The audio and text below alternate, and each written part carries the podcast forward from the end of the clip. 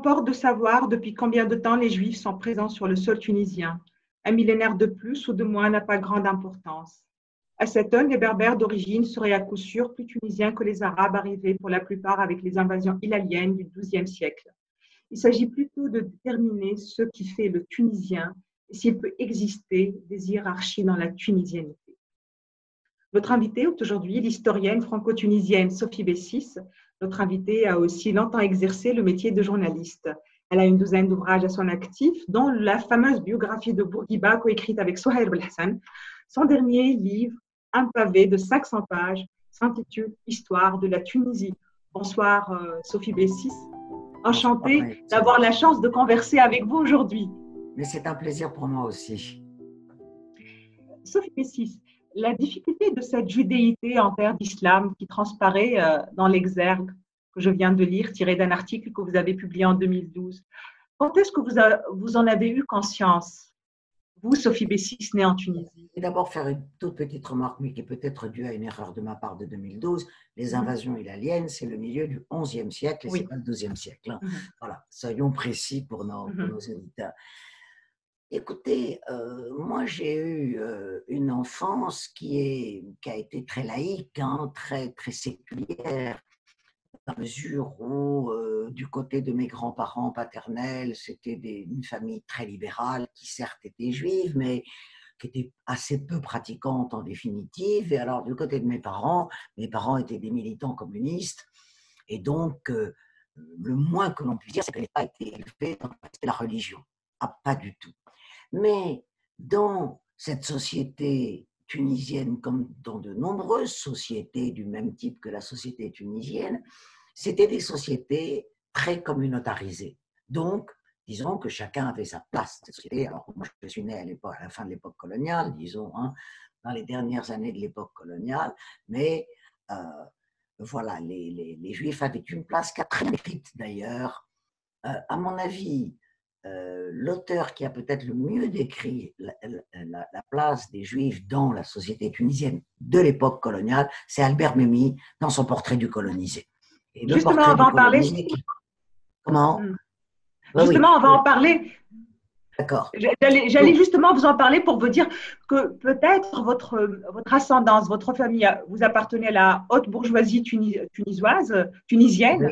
Euh, et donc cela vous a peut-être épargné le racisme ordinaire, le racisme populaire dont parle très bien Albert Memmi, dont le père était bourrelier, il en parle même dans la statue de sel. Absolument. Nous rappelons, je, tiens à rappeler, excusez-moi, excusez-moi Sophie Bessis pour les gens qui nous, qui nous écoutent. Je tiens à vous à, rappeler que votre grand-père est le bâtonnier Albert Bessis, oui, tout à fait. ministre sous le second gouvernement Ben Ammar, qui fut ensuite député à la Constituante et ensuite député à l'Assemblée nationale. Tout à fait, oui. Donc effectivement, je, viens de ce milieu-là et dans mon quotidien, incontestablement, je n'ai pas souffert du racisme dans mon enfance. Euh, Albert Memmi, lui, vient de la Hara très pauvre, d'un milieu extrêmement pauvre. Peut-être les, barrières, disons, euh, euh, communautaires étaient plus importantes que dans les milieux plus aisés, dans les milieux bourgeois. je crois et j'ai toujours été convaincu que, certes, euh, les différences communautaires existent, il ne faut pas les minimiser, il ne faut pas les nier, même si j'ai essayé toute ma vie euh, de, les, de les minimiser en me sentant d'abord citoyenne tunisienne bien avant quelque appartenance confessionnelle que ce soit.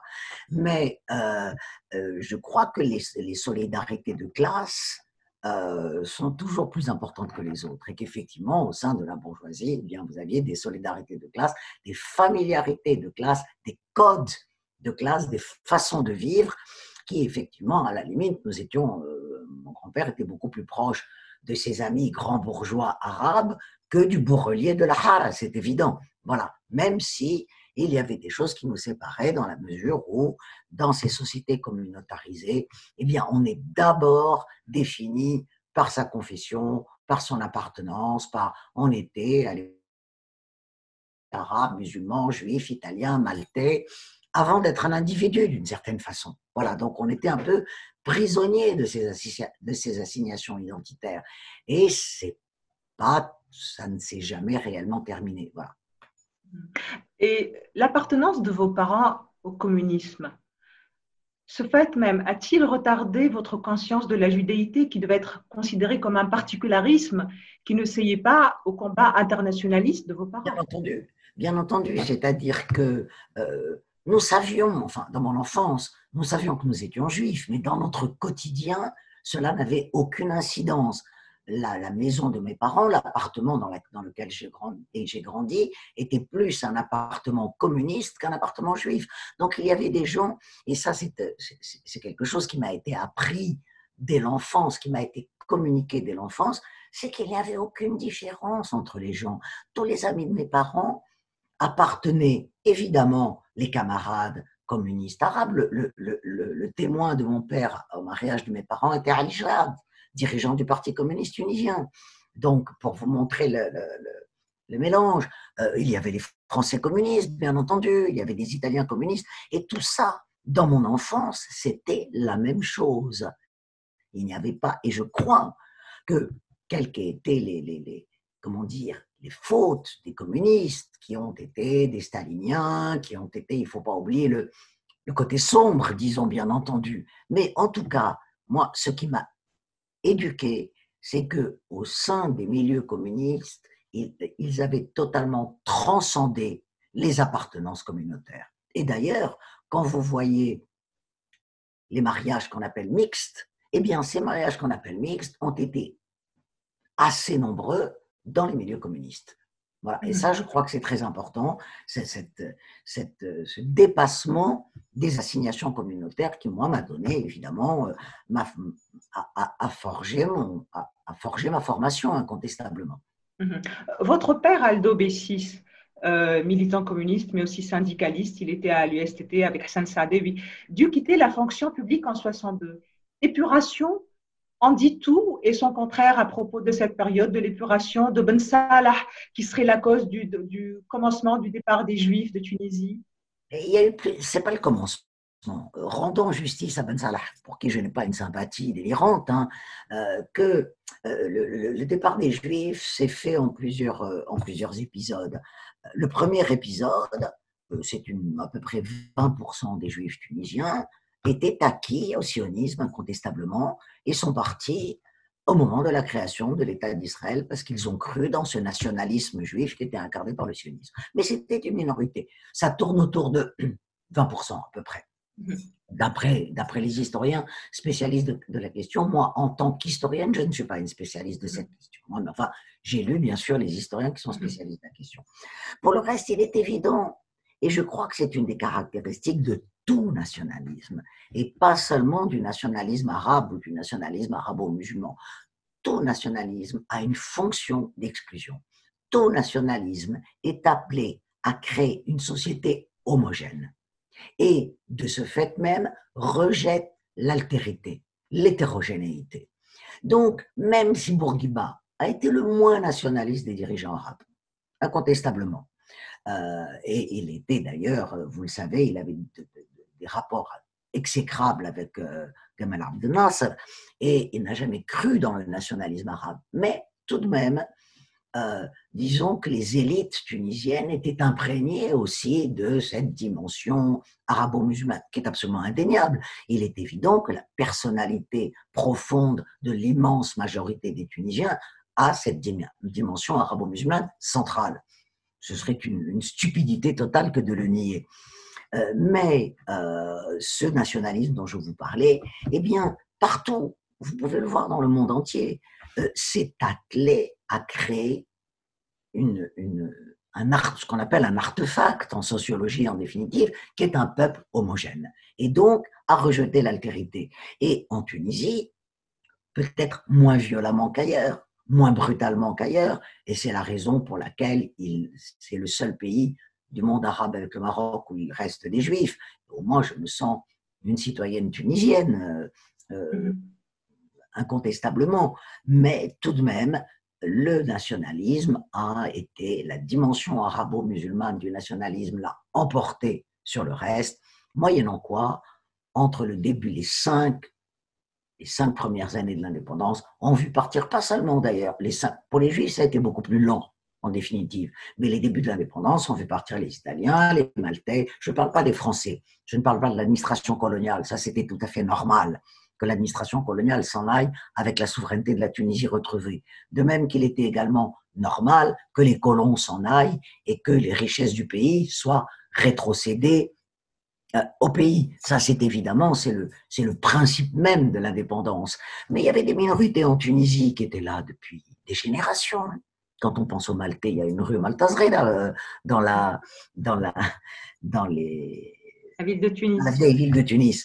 Euh, les, les, Italiens, hein, on a un peu tout mélangé. Si vous prenez par exemple la ville de Manzel Bourguiba maintenant, qui s'appelait Portofarina, mais elle, ce n'est pas la colonisation qui l'a appelée Portofarina, c'est elle s'appelle comme ça depuis le XVIe siècle. ce, ce n'est pas Ferryville? Bien entendu, euh, je, ne veux, je, ne veux, pas dire Manzel Bourguiba, c'est Rar el qui était euh, Portofarina, et, et en fait, cette localité portait les deux noms. Hein, donc Rar el et Portofarina. Et donc Portofarina est un nom très ancien et il a été complètement abandonné à l'indépendance. Et donc pourquoi? Parce que la Tunisie était exportatrice de blé et c'était un des principaux ports d'exportation du blé. Euh, et la, la, langue à l'époque qui euh, qui unissait, disons, le commerce méditerranéen, c'est ce qu'on appelait la lingua franca qui était un mélange d'italien avec des mots d'arabe. Tous les commerçants de la Méditerranée parlaient la lingua franca. Et donc, ça s'appelait Portofarina. Et on a, on a débaptisé, si je puis dire comme ça, des noms qui avaient une résonance historique au nom de cette arabisation qui a été faite. Alors, je ne conteste pas non plus le fait qu'évidemment, il était la langue arabe et la langue des Tunisiens, et que donc l'arabisation de la Tunisie était quelque chose de normal, qui s'inscrivait dans l'ordre des choses de l'indépendance. Mais donc l'épuration de l'administration s'est faite. L'épuration de l'administration s'est faite sur la base de la langue arabe. Votre père dut quitter l'administration tunisienne euh, parce qu'il ne maîtrisait pas la langue arabe?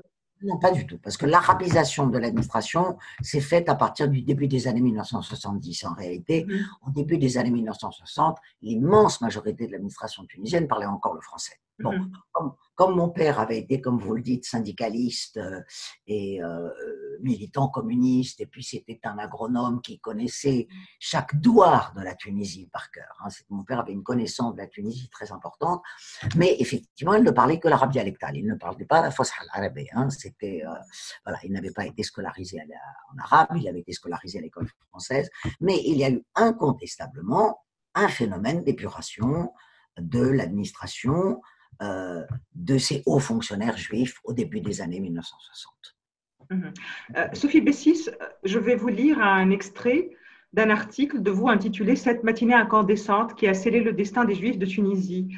Euh, vous parlez de la matinée du 5 juin 67 où les ah. Juifs ont été pris pour cible par, par, leurs concitoyens tunisiens. Vous y dites, la secousse vient aussi du fait que la journée du 5 juin a fait ressurgir les ardeurs destructrices d'une Tunisie, Tunisie souterraine occultée aux yeux de l'étranger, comme d'une partie des Tunisiens eux-mêmes par la réputation qu'a le pays d'être une contrée paisible et tolérante. Tout à fait. Je crois que j'ai un peu... Euh, la Tunisie est un pays, comme tout pays, qui est un pays à l'histoire complexe, à l'histoire, et je m'y suis penché avec un immense plaisir et un immense intérêt quand j'ai écrit l'histoire de la Tunisie, qui m'a aussi fait découvrir des choses, même parce que moi je suis une spécialiste de la période contemporaine, hein, euh, euh, en écrivant le Bourguiba, etc. Et là, je suis remonté beaucoup plus loin dans l'histoire. Écrire l'histoire sur la longue durée est quelque chose d'extrêmement passionnant parce qu'on voit les choses comme ça on voit les lignes de force de la construction d'un pays. Et il est évident que vous avez en Tunisie une Tunisie urbaine, citadine, souvent cosmopolite, en tout cas dont les, habitants des cités ont l'habitude de ce mélange. Euh, et ça a été le cas de Tunis, ça a été le cas des, des, principales villes côtières. Et euh, vous avez une Tunisie plus, plus identitaire, si je puis dire, plus identitaire, qui, bon, le, clivage s'est fait entre la Tunisie tribale et la Tunisie citadine, mais c'est un clivage plus complexe que ça en réalité. En tout cas, il y a incontestablement une partie des Tunisiens qui sont plus identitaires que, que, euh, que d'autres parties qui sont plus ouverts. Je me souviens de, cette, de ce que disait un grand géographe tunisien qui était Habib Atia. Habib qui, a été vraiment un des, plus fins analystes en tant que géographe de la Tunisie. Euh, euh, et euh, lui était de Ras ou de Metlin, enfin, disons de cette région-là. Hein. Je crois qu'il était de, de et qui disait, mais moi, de par la sociologie de ma région, je suis plus proche d'un homme de Palerme ou de, Malte que d'un Slas ou d'un Fréchiche de l'intérieur de la Tunisie. Donc, vous voyez cette complexité de la Tunisie, qui est effectivement un petit pays, donc tout ça s'est mélangé aussi, mais il y a ces lignes de clivage. Et le 5 juin 67, eh bien, effectivement, euh, il faut ce qu'il convient de préciser, et nous l'avons beaucoup étudié dans le Bourguiba, Sorel et moi, c'est que cette, euh, le 5 juin a été instrumentalisé par les luttes de pouvoir au sein du néo-destour à l'époque. C'est-à-dire que euh, la, la, dérive anti-juive de la manifestation n'a pas été totalement spontanée. C'est-à-dire que on s'en est servi comme toujours. Euh, les luttes, les luttes de clans au sein du Destour, du, PSD à l'époque, hein, étaient mmh extrêmement fortes. Rappelez-vous que Bourguiba a commencé à faiblir, que, bon, que Ben Salah commençait à, à Il était au fait de sa gloire, mais Ben Salah avait de nombreux ennemis au sein du parti.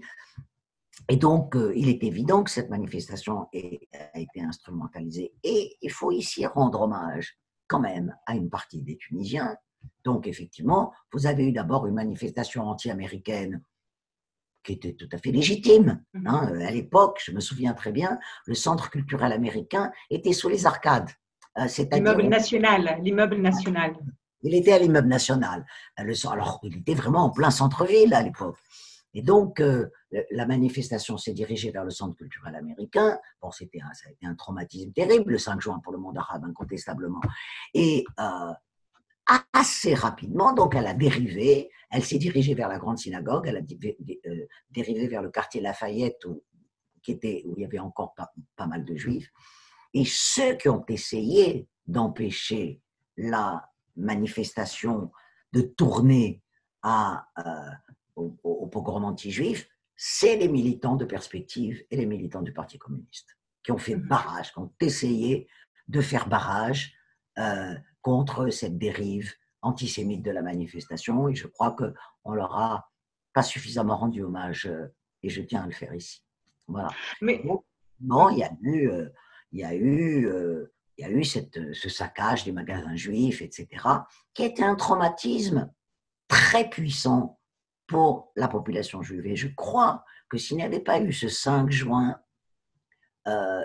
certes, la population juive avait déjà pas mal diminué, euh, en Tunisie, mais elle ne, elle n'aurait pas diminué dans des proportions aussi importantes. Mm-hmm. Mais, mais cet épisode, euh, Sophie Bessis, n'a-t-il pas aussi et surtout révélé les limites du récit national, du récit de la tunisianité, cette tunisianité qui engloberait tous les citoyens tunisiens euh, sans, sans, sans, considération de la religion? Oui, bien sûr. Euh, il a écorné le récit national, cette journée a écorné le récit national et a écorné le récit bourguibien. Rappelez-vous que deux ans avant, c'était le voyage de Bourguiba au Moyen-Orient, le discours de, de, de hein, de, euh, le, la conférence de presse de Beyrouth, etc.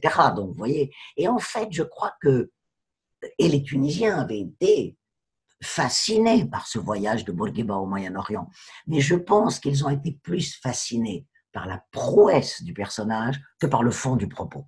Voilà, ça c'est la première chose. Maintenant, cette tunisianité qui existe, bien sûr, et qui a été, disons, forgée en tant que roman national par le bourguibisme, mais cette tunisianité n'a jamais été complète. Rappelez-vous l'article 1 de la Constitution de 1959, qui dit que la Tunisie bon, est un pays, euh, euh, la Tunisie est une, son régime est la République, sa religion est l'islam et sa langue est l'arabe.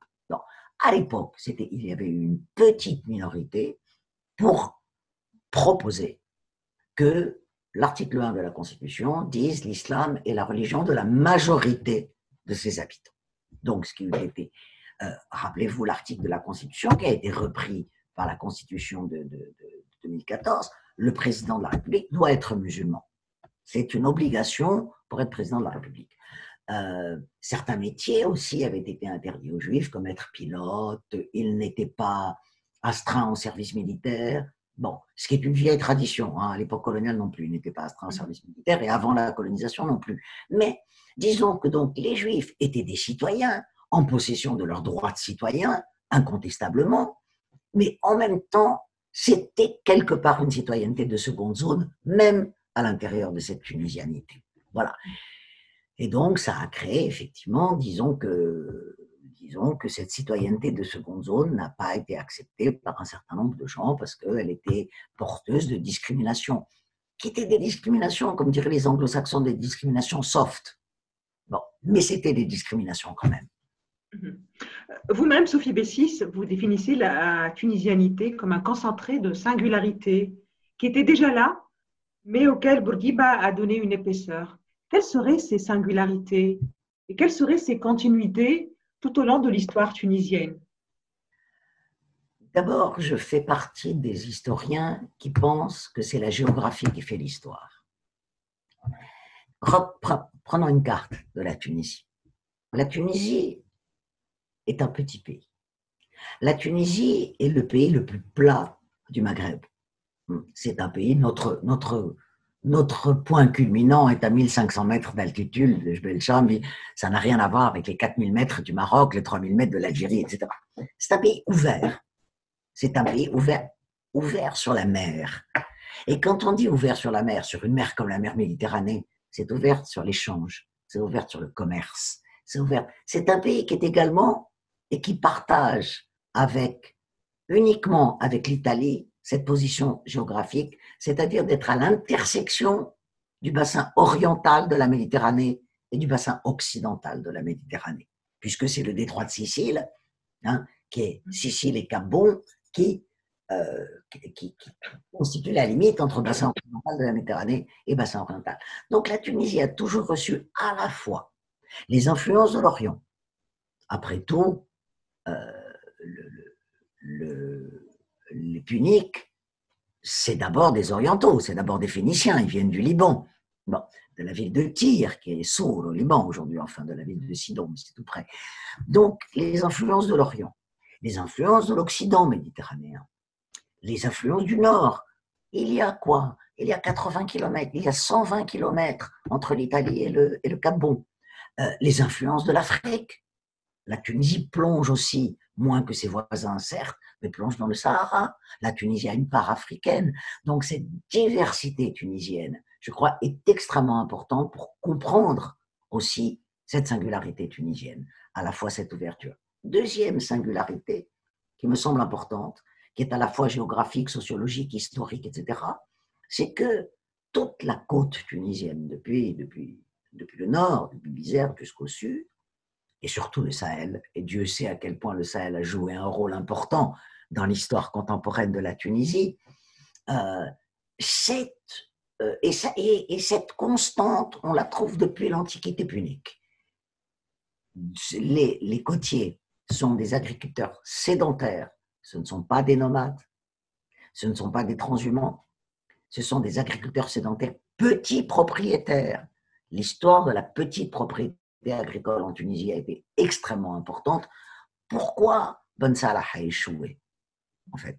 Et la colonisation d'abord a colonisé les grandes terres agricoles du Nord, les terres les plus fertiles incontestablement, mais n'a pas détruit ce régime de la petite propriété paysanne qui est le propre de cette bande côtière de la Tunisie, avec des petits villages, une, une vie de bourgade, de villages, et pourquoi Ben Salah a-t-il échoué? Si l'on se souvient, c'est parce que cette paysannerie-là, qui a une tradition millénaire de petites propriétés paysannes, elle ne voulait pas être mise en coopérative.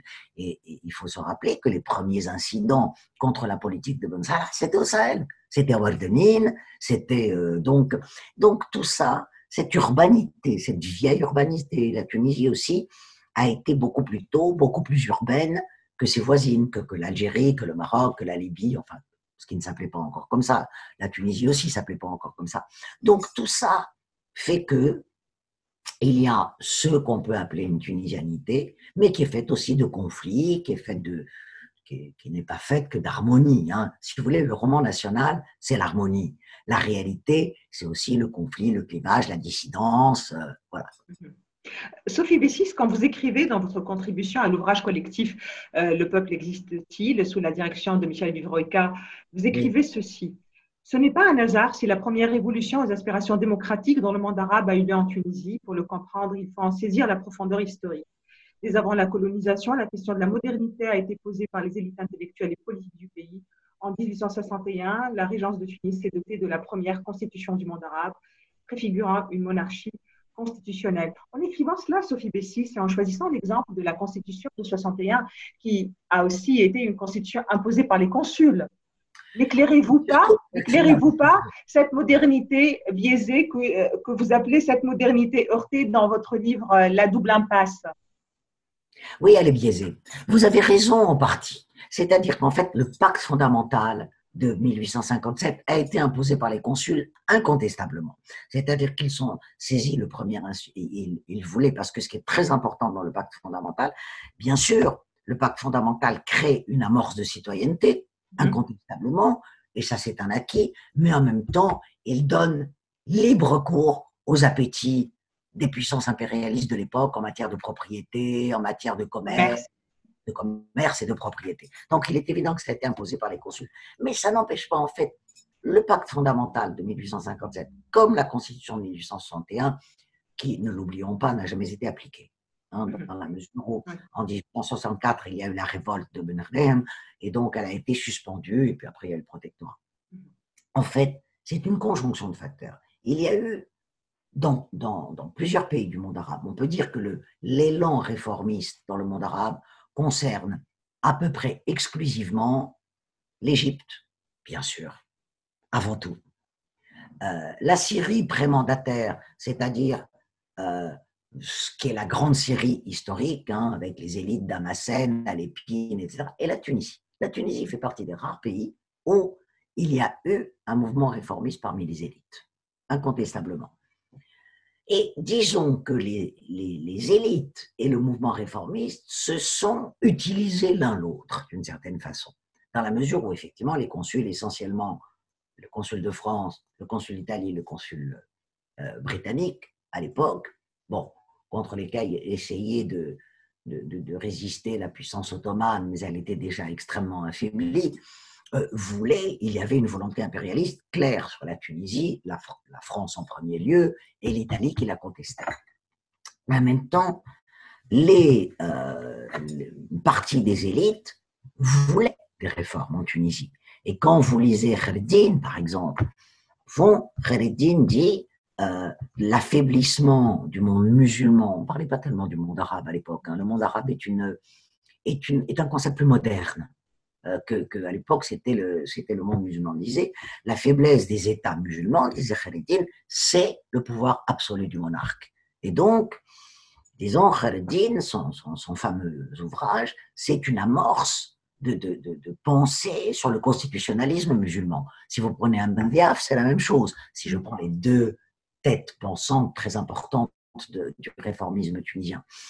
Et donc, bien entendu, les consuls ont imposé à un pouvoir bellical affaibli des réformes, mais en même temps, les réformistes se sont dit, on va entrer dans la brèche et on va essayer de réformer le pouvoir. Donc, vous voyez, il y a eu aussi un jeu entre les réformistes et les consuls.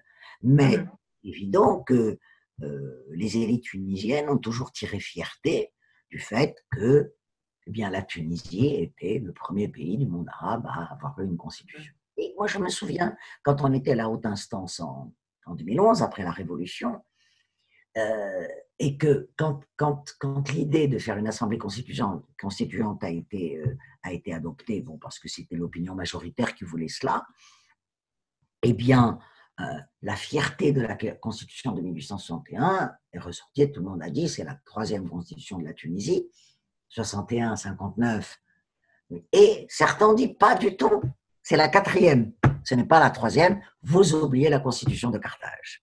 Voilà, donc, donc vous voyez, euh, la Tunisie, il y a une profondeur historique qui n'est pas négligeable en Tunisie et qui fait que peut-être, malgré les ravages d'un certain nationalisme, qui fait que la Tunisie est un pays qui a, qui a une épaisseur. Tout pays, bien sûr, a une épaisseur historique. Il n'y a, pas de, a pas de pays sans histoire, ça n'existe pas. Mais qui est peut-être, c'est peut-être un pays où cette épaisseur historique est un enjeu politique en même temps.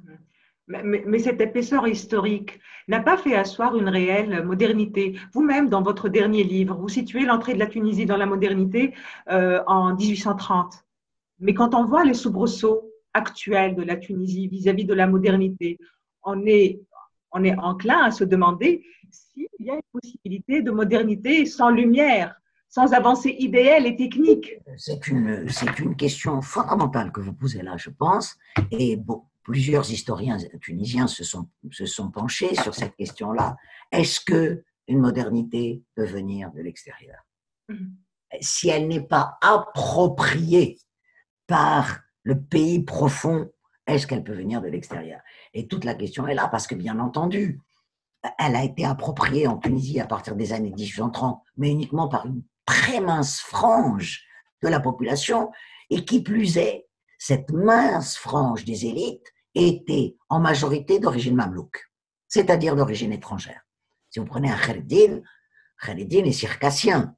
Mhm. Bon, euh, et puis là, n'oublions pas que c'est d'abord un ottoman avant tout. D'ailleurs, quand il a euh, quand il a cessé d'être Premier ministre en Tunisie, il, a, il, est, il, est, il, est, il est retourné à Istanbul, il a été Premier ministre du sultan Abdulhamid II et il a terminé ses jours en, euh, il a terminé ses jours en, dans l'Empire ottoman. Parmi les siens parmi les siens. Alors bien sûr, c'est Khareddin el-Tounsi. Mhm. Khareddin el-Tounsi, mais il n'était tunisien qu'à moitié, après tout. Hein, euh, voilà. Et donc, effectivement, euh, cette modernité est une modernité, a été une modernité superficielle. Superficielle. Et moi, dans un de mes bouquins, je crois que c'est dans l'Occident et les autres, je pense, ou peut-être dans la double impasse, je parle aussi d'une modernisation sans modernité. Parce que ça ne fait pas. Moi, je ne crois plus depuis longtemps au clivage tradition-modernité. C'est un clivage qui, qui, a cessé d'être opératoire. Parce que, prenons la Tunisie d'aujourd'hui, il n'y a plus de tradition. La tradition, elle est, euh, elle, est, elle est vraiment à l'état résiduel. Mais vous avez un modernisme sans modernité. Quand vous prenez le, le Tunisien moyen, sans aucune connotation méprisante, hein, pas du tout de ma part, mais il est moderne. Il est moderne sa consommation est moderne, euh, ses modes de travail sont modernes, euh, sa cellule familiale est moderne. Bon, même si il y a une inégalité des sexes incontestable et qui est encore où il y a encore beaucoup de boulot à faire dans ce modèle-là. Mais est-ce que il a intégré les ingrédients de la modernité? Je ne suis pas sûr. Donc, vous avez ce clivage, et je crois que ce clivage-là est à l'intérieur de chaque individu. Et moi, ce que je, ce que, ce que, je pense, hein, c'est que la Révolution a montré quelque chose d'important. C'est que la bonne partie des Tunisiens et des Tunisiennes étaient prêts pour un certain type de liberté, c'est-à-dire pour les libertés publiques. La majorité des Tunisiens et des Tunisiennes aujourd'hui sont d'accord pour choisir leur gouvernement, veulent choisir leur, gouvernement, veulent révoquer leurs dirigeants quand les dirigeants ne leur plaisent plus, ne veulent pas qu'on leur marche sur les pieds, veulent la liberté d'expression, tout ce paquet de libertés-là, c'est-à-dire ce qu'on appelle les libertés publiques, a été intégré.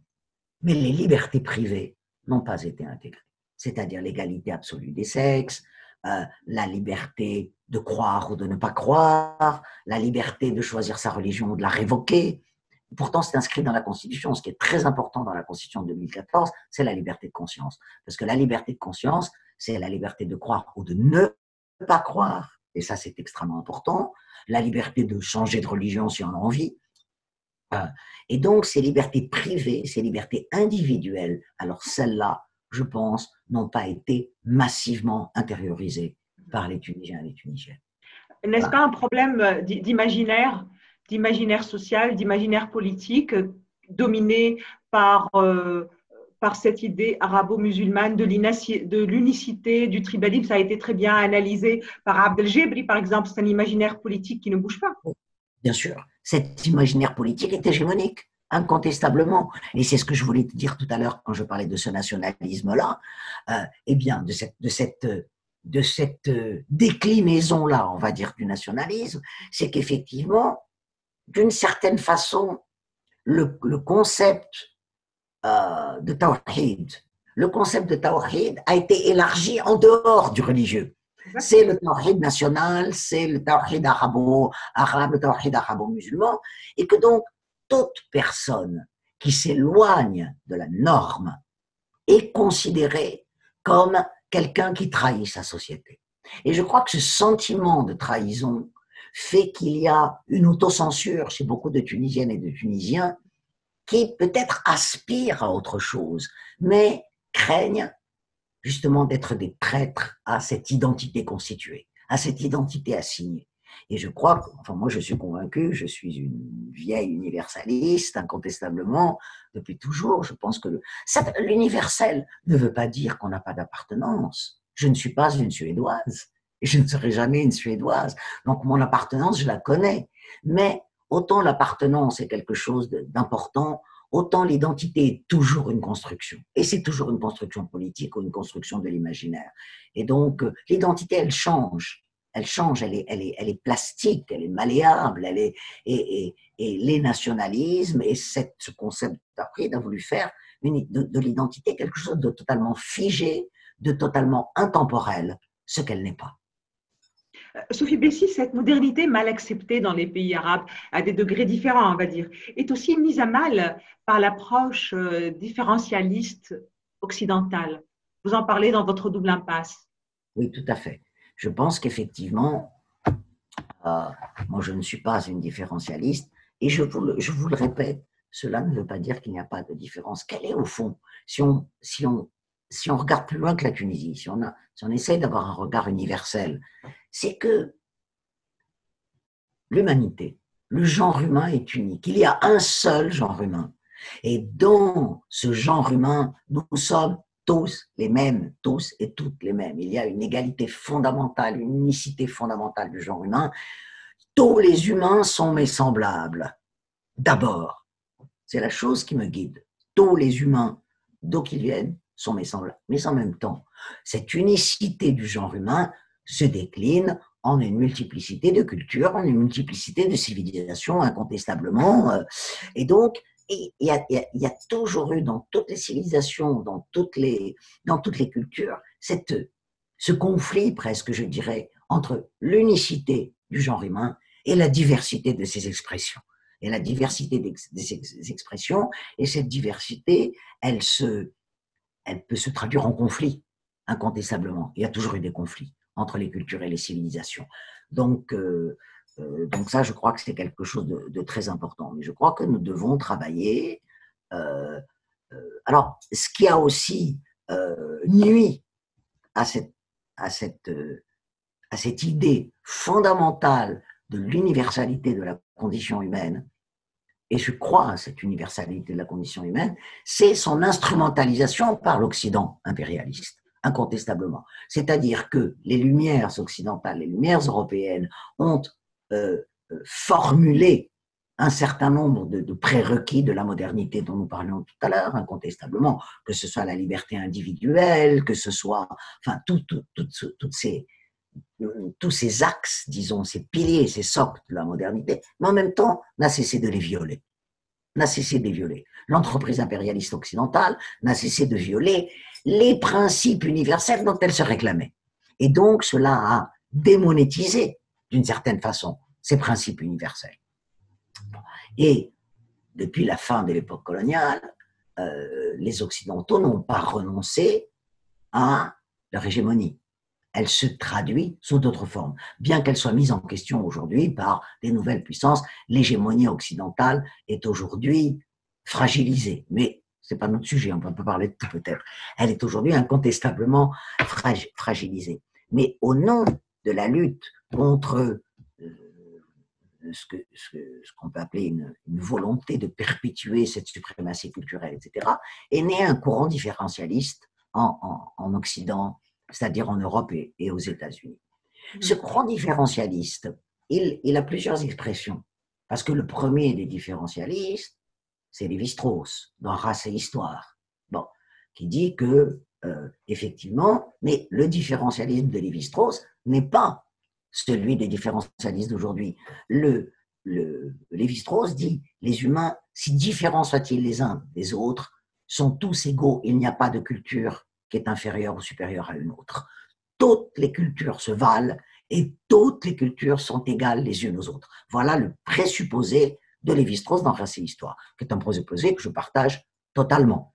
Mais au nom d'une dérive de ce présupposé, on enferme les gens dans leur culture aujourd'hui. Le différentialisme culturel, le relativisme culturel enferme les gens dans, leur culture.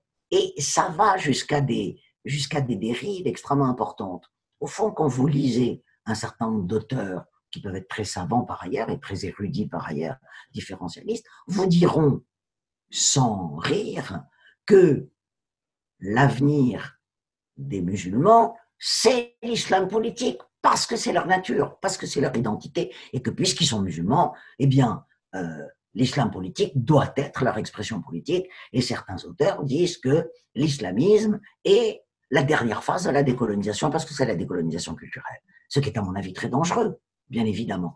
Euh, donc, en fait, le différentialisme enferme chacun dans ce qui est supposé être sa culture et présuppose qu'il n'y a pas d'échange entre les cultures. Parce que le même Lévi-Strauss que je citais tout à l'heure dit aussi le plus grand malheur qui puisse arriver à une culture, la pire tare qui puisse arriver à une culture, c'est de rester seul. Mhm. Sophie Bessis, comment expliquez-vous, vous qui avez détricoté les romans nationaux, les récits nationaux dans votre histoire de la Tunisie, vous les avez historicisés en quelque sorte, tous ces, tous ces romans nationaux. Comment vous expliquez aujourd'hui ce regain d'intérêt post-révolution à la réécriture de l'histoire, spécialement celle articulée autour de Bourguiba? Est-ce un besoin d'un nouveau récit national? C'est une question. Moi, je crois, ce n'est pas, je pense, tout à fait un hasard si j'ai écrit ce livre sur l'histoire de la Tunisie après la révolution et pas avant. Je m'en suis aperçu après que ce n'était pas un hasard, en fait, parce que je crois qu'aujourd'hui, la, révolution de 2011, quels qu'aient été ses soubresauts euh, postérieurs. Une révolution, c'est pas seulement un moment, c'est un processus.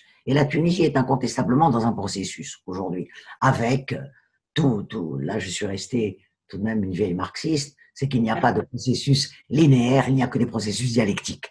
Bon, et donc, euh, et euh, je crois que le moment est venu de déconstruire les récits nationaux. C'est-à-dire que les Tunisiennes et les Tunisiennes doivent s'approprier leur histoire. Et comme toute histoire de tout peuple, il y a des moments clairs et des moments obscurs dans toutes les histoires. Et qu'il faut assumer les deux pour construire l'avenir. Mais les gens ont aussi besoin de romans nationaux, ont aussi besoin de se raccrocher à des choses. Et aujourd'hui, les uns et les autres essayent de se raccrocher à, des choses. Ce qui est intéressant dans le personnage de Bourguiba, je crois, que justement, si on essaye, si une partie des Tunisiens essaie de se raccrocher à lui, c'est qu'il n'est pas encore un personnage historique.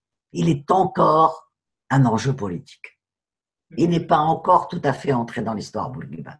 Il est, il est l'objet d'enjeux politiques extrêmement importants aujourd'hui en Tunisie. Et c'est intéressant parce que euh, euh, de, de, voir que ce, cet homme je ne dirais pas qu'il est le créateur de la, modernisation tunisienne, mais qui a quand même très largement contribué, c'est le moins qu'on puisse dire, eh bien, euh, les Tunisiens, je crois, d'aujourd'hui, et les Tunisiennes ont besoin de références, les Tunisiennes peut-être surtout, en ce qui concerne Bourguiba, bien sûr, ont besoin encore de références auxquelles s'accrocher, parce que nous sommes aujourd'hui en Tunisie dans une période de profonde incertitude, on ne sait pas très bien où on va. Mm-hmm. On y va, mais on ne sait pas très bien où on va. Euh, même, bon, on peut être pessimiste pour le court terme. Moi, je crois qu'il n'est pas nécessaire d'être pessimiste pour le long terme. Il se passera quelque chose en Tunisie et les Tunisiens et les Tunisiennes sont en train d'apprendre dans la douleur, dans, dans le conflit, euh, dans les problèmes, mais ils sont en train d'apprendre. C'est une phase historique dans laquelle on apprend des choses en Tunisie et ça, c'est important. Mais on a besoin de se rapprocher à des figures tutélaires. Et Bourguiba reste une figure tutélaire, incontestablement. Pour les récits nationaux, justement, Sophie Bessis, a-t-on besoin d'être dans la vérité, dans la vraie vérité. Parce que la définition de nation elle-même, c'est un ensemble d'individus qui sont conscients d'être unis par un récit national. Euh, la Louve, les pharaons, le récit gaulien par rapport à la résistance, tout ça, c'est fantasmatique, mais c'est efficace. Il euh, euh, n'y a pas de vérité en histoire. Il y a de la véracité. C'est-à-dire qu'un événement est un événement. Le passé a eu lieu. Bon. Et ce passé a eu lieu de telle et telle façon. Il y a des événements qui sont attestés par les sources et qui existent. Mais l'histoire est faite de l'interprétation de ce passé. C'est pourquoi l'histoire est une discipline aussi conflictuelle. Parce que X et Y ne vont pas interpréter cet événement-là de la même façon. Donc l'histoire est toujours un récit d'une certaine façon. Un récit, ça dépend de, qui le raconte. Euh, et euh, vous avez tout à fait raison de dire que euh, la nation est une volonté, d'une certaine façon. Et c'est un moment historique. La nation est quelque chose de moderne. De moderne. La nation, l'idée de nation est née au 19e siècle. Peut-être qu'un jour, dans le futur, cette idée de nation aura disparu, aura été remplacée par autre chose. Nous n'en savons rien. Moi, je ne sais qu'une chose. En histoire, il n'y a pas d'éternité. L'éternité appartient à Dieu pour ceux qui y croient, mais en histoire, ça n'existe pas. On n'est pas un peuple éternel, on n'est pas une nation éternelle. Alors, il restera toujours un petit morceau au nord-est du continent africain, un, petit territoire, qui est la Tunisie. Mais de quoi sera-t-elle faite? On n'en sait rien, ni vous ni moi. Et, euh, mais donc, euh, euh, la nation, c'est une construction. Et elle n'est pas. Et vous avez plusieurs constructions nationales. On oppose toujours la construction française, qui la construction de la Révolution française, qui est une construction politique, et français, celui qui veut l'être, et c'est celui qui partage les valeurs de la Révolution et de la République, et la notion allemande, la notion germanique, qui est la nation par le sang, la nation par la langue, la nation par l'appartenance.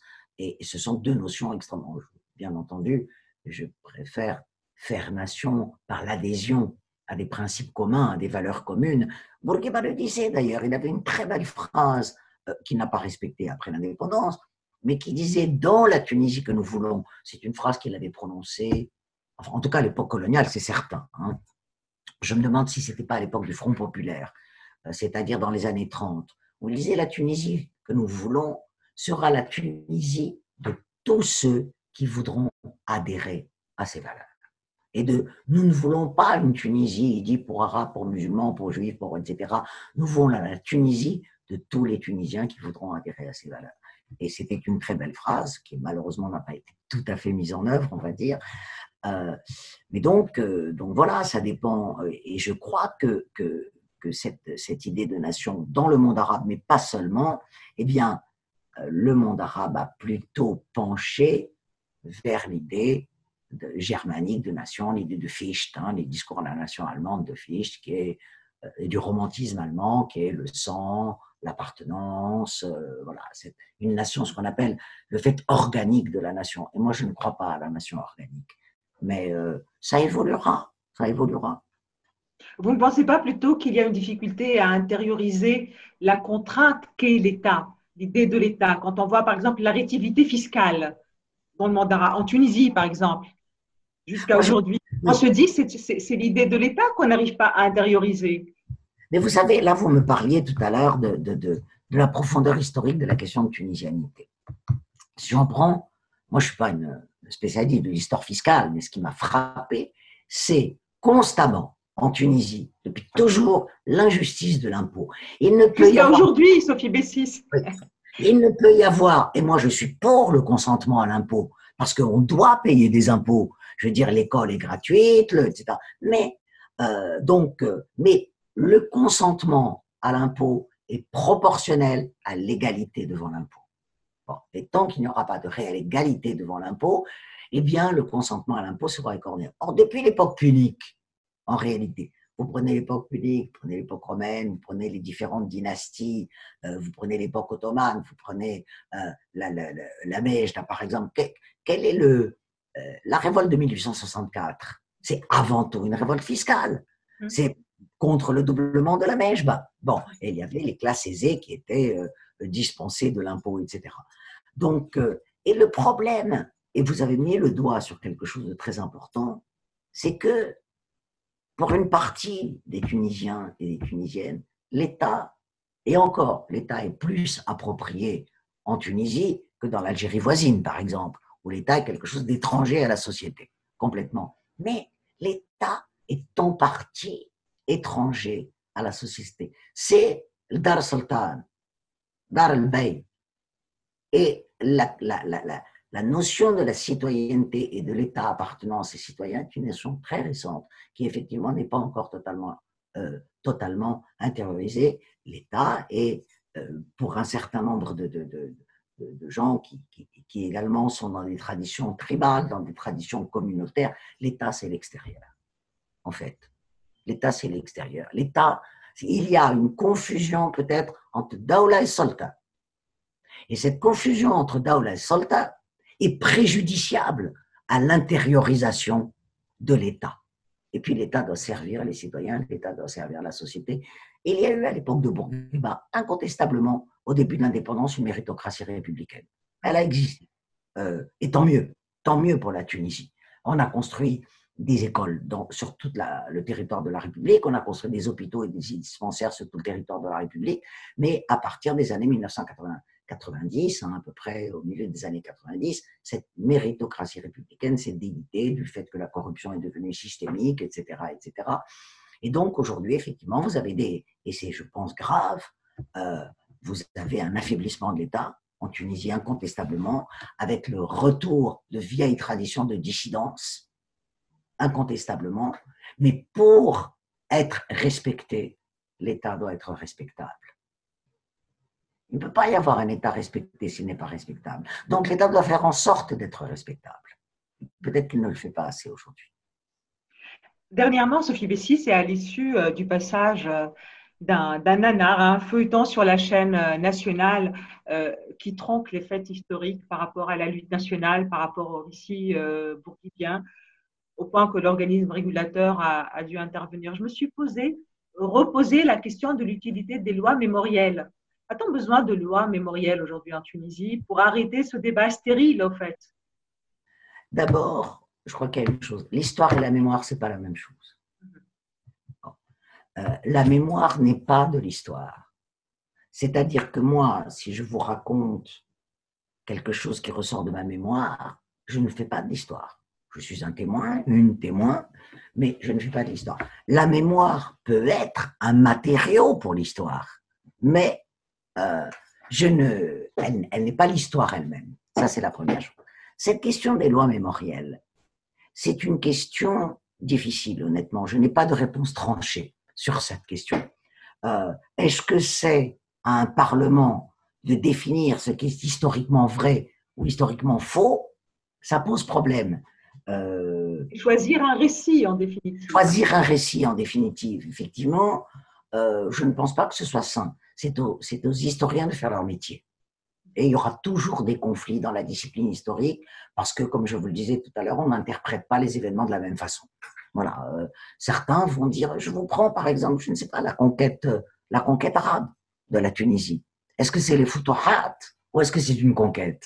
Est-ce que c'était et selon l'idéologie à laquelle, qui nous appartient ou à laquelle on appartient, on ne veut pas interpréter cette conquête de la même façon. Et si vous prenez, parce qu'en Tunisie, le fait berbère est tout à fait résiduel, même s'il existe encore, mais si vous prenez les berbères au Maroc et en Algérie qui sont très importants, ils ne vont pas interpréter la conquête arabe de la même façon que les Arabes, incontestablement. Donc, euh, et donc, effectivement, les lois mémorielles posent réellement problème dans la mesure à qui est à qui doit revenir le travail de faire de l'histoire. Et le récit n'est pas de l'histoire. Merci Sophie Bessis. Merci de nous avoir déconfinés si intelligemment. On va se quitter à, regret, à grand regret. nous allons nous quitter sur votre choix musical. Exposez-nous votre choix musical. Écoutez, d'abord, euh, Idir, comme vous savez, le chanteur Idir vient de mourir. Hein, il est mort il y a, il y a quelques jours. Moi, je l'ai d'abord beaucoup aimé en tant que chanteur et je trouve que euh, Avava Nova est un moment de musique très beau. D'abord, c'est un très beau moment de musique. Mais en même temps, euh, je l'ai choisi aussi parce que il est dans la pluralité maghrébine. comme je vous le disais tout à l'heure, le Maghreb est fait de quantité d'apports. Euh, et la berbérité, c'est le substrat du Maghreb. C'est un substrat qui, certes, a été recouvert par d'autres strates, qui sont, qui sont là, qui font partie de la personnalité maghrébine, mais c'est le substrat. Vous savez, un jour, et je vous raconte ça pour finir, j'étais chez un collectionneur tunisien qui a collectionné beaucoup de poteries berbères euh, de, de, tout le territoire tunisien depuis très longtemps. Et il m'a fait entrer dans son espèce de caverne d'Ali Baba, où, où il y avait des, des dizaines et des centaines de poteries berbères. Eh bien, en regardant les motifs, en regardant les dessins, je n'étais pas à Damas ou à Bagdad, j'étais à Bamako ou à Niamey. Il ne faut pas oublier cette africanité. La berbérité, c'est aussi une africanité. Merci encore, merci encore Sophie Bessis, merci de nous avoir écoutés, merci de nous avoir suivis et à la prochaine déconfinade dans ce en musique sur Aïba Nova.